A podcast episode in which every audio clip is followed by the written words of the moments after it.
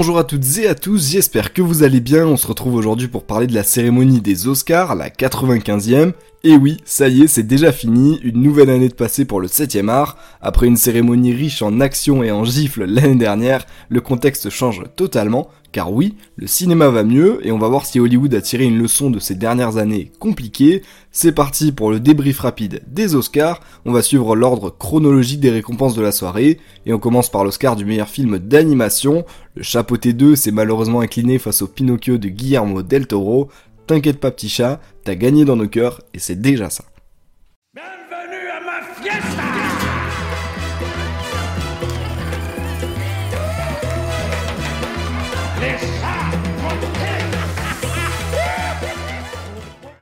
On passe ensuite à l'Oscar du second rôle masculin. Les Banshees d'Inisherin étaient représentés deux fois, mais ça n'a pas suffi. C'est évidemment Kewi Kwan qui remporte l'Oscar pour ce rôle dans Everything Everywhere All at Once. Ému, excité comme un gamin, lui qu'on avait pu voir dans les Goonies, lui qui vient de loin, lui qui a habité dans un camp de réfugiés pendant plus d'un an, et ben cet Oscar, il le mérite, et pour le second rôle féminin, c'est pareil, même film, et la gagnante, c'est évidemment Jamie Curtis, l'indétrônable reine du film de genre, j'aurais vu plutôt Angela Bassett, favorite pour ce prix, ou même Stephanie Tsu, mais ça n'est pas démérité non plus pour l'actrice, qui a commencé dans Halloween il y a un petit moment déjà, et dans une catégorie moins attendue mais importante quand même, pour le prix du meilleur documentaire, c'est Navalny qui est récompensé, parlant de l'opposant politique russe Alexei Navalny, enfermé depuis plusieurs mois, sa femme a pris la parole pour un message de paix et de soutien pour celui qui s'oppose à Vladimir Poutine, un documentaire nécessaire qui s'est enchaîné par la victoire de An Irish Goodbye en tant que meilleur court-métrage de fiction,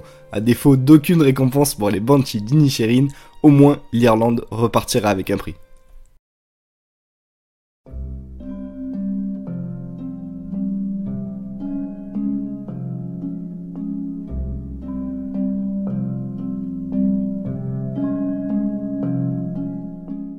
La cérémonie a continué par l'Oscar de la meilleure photographie remis à James Friend pour sa participation au film Netflix à l'Ouest Rien de nouveau, et quand on voit la palette de tons et de nuances présentes dans le film, on se dit que c'est entièrement mérité. Mérité, c'est aussi le cas pour l'Oscar des meilleurs maquillages et coiffures remis à l'équipe de The Whale, la transformation de Brendan Fraser était tellement exceptionnelle et réelle, c'est ce qui fait qu'on croit au film, même si Black Panther et Elvis auraient pu prétendre à ce prix, en raison de leur diversité dans ses maquillages et coiffures, mais l'heure de Black Panther, elle, elle arrivera juste après, avec la victoire de l'Oscar des meilleurs costumes, et là encore la bataille était rude, Elvis aurait pu l'emporter, au même titre que Babylone, qui n'était nominé malheureusement que trois fois ce soir-là.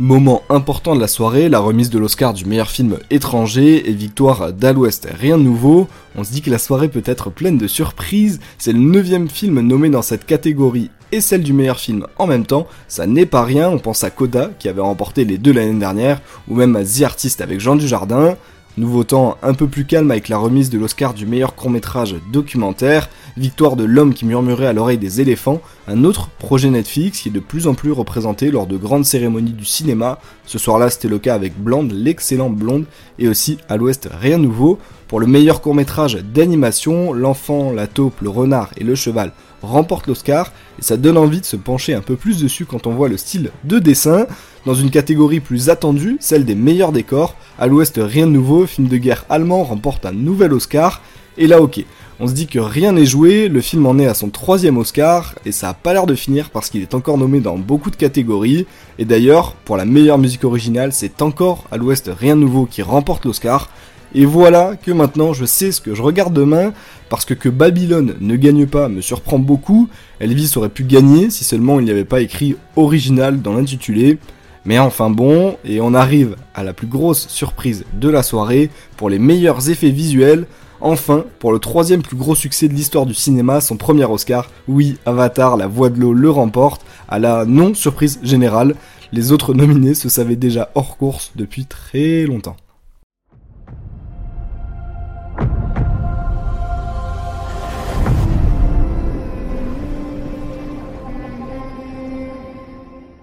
À ce moment de la soirée, on se dit que finalement, Everything Everywhere All at Once pourrait se faire ravir la vedette par le film Netflix à l'Ouest Rien de Nouveau. Le contexte, similaire à celui qu'on vit, pourrait avoir séduit l'académie qui voudrait faire passer un message, parce que oui, c'est très politique, les Oscars. Quand le résultat du meilleur scénario original tombe, on se dit que Spielberg pourrait l'emporter et permettre indirectement à la production allemande Netflix de prendre les devants, mais le résultat tombe et Everything Everywhere All at Once repart avec le trophée du meilleur scénario original. Ils ont commencé en 2010, les Daniels, à écrire le scénario, qui est pour moi l'un des plus complexes que j'ai jamais vu, et pourtant on comprend tout, donc c'est mérité dans cette catégorie très disputée. Pour l'Oscar du meilleur scénario adapté, Woman Talking l'emporte, un film disponible depuis mercredi dernier en France au cinéma. Donc si vous êtes curieux et voulez savoir ce que ce film a de spécial, n'hésitez pas. Et rappelez-vous, si ça peut vous convaincre, qu'il est aussi sélectionné dans la catégorie du meilleur film. Les blockbusters sont là, on l'oublie pas, et vient le moment pour Top Gun de remporter son premier Oscar avec la catégorie du meilleur son,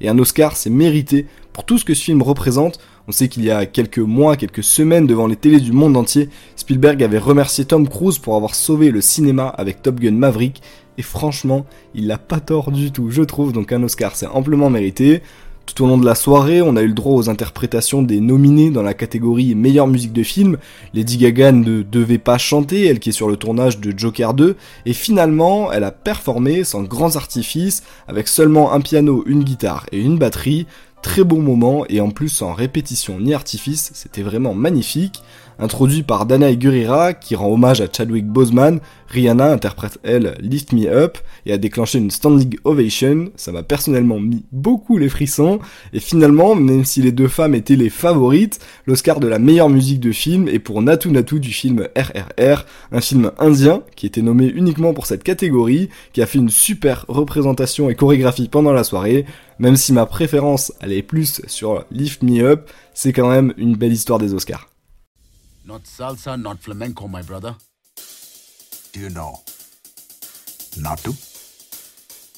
What is Natu? పొలం గట్టు దుమ్ములోన పోట్ల గిత్త దూకినట్టు పొలేరమ్మ జాతరలో పోతరాజు ఊగినట్టు కిర్రు సెప్పులేసుకొని కర్ర సాము చేసినట్టు la fin de la soirée approche et on arrive à la récompense du meilleur montage, victoire pour Everything Everywhere All at Once, et encore une fois, c'est mérité, quand on pense que le monteur a rencontré les réalisateurs à une fête d'anniversaire, sacrée coïncidence, car pour faire un aussi beau film, il faut que ça suive partout, que ce soit au niveau des acteurs, des réalisateurs, du montage, de la musique, des décors, et c'est le cas ici, donc encore bravo, pour l'Oscar du meilleur réalisateur, ici ce sera plutôt les meilleurs réalisateurs, puisque ce sont les Daniels qui gagnent le prix avec Everything Everywhere All at Once, ça ne s'arrête plus, et on arrive dans les trois dernières catégories avec la catégorie du meilleur acteur, catégorie très disputée, mais ce sera finalement Brendan Fraser qui repartira avec le trophée. On savait que ça allait sûrement jouer entre lui, Austin Butler, pourquoi pas Colin Farrell, mais pour l'histoire, pour son rôle, pour son talent, c'est entièrement mérité.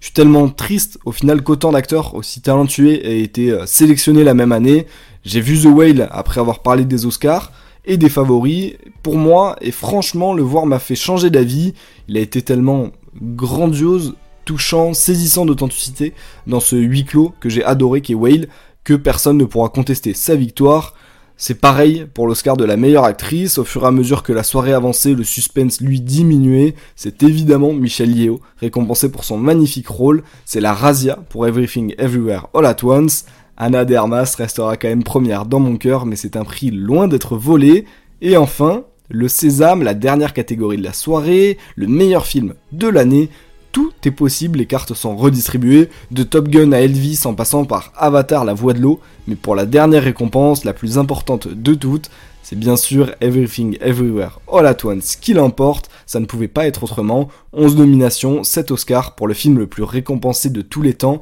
de l'histoire du cinéma, je sais pas si vous vous rendez compte, finir en beauté, que demander de plus pour toute l'équipe du film, ils ont dominé toutes les catégories.